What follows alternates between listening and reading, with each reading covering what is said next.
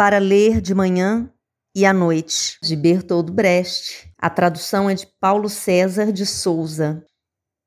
Aquele que amo disse-me que precisa de mim. Por isso, cuido de mim, olho o meu caminho e receio ser morta por uma só gota de chuva.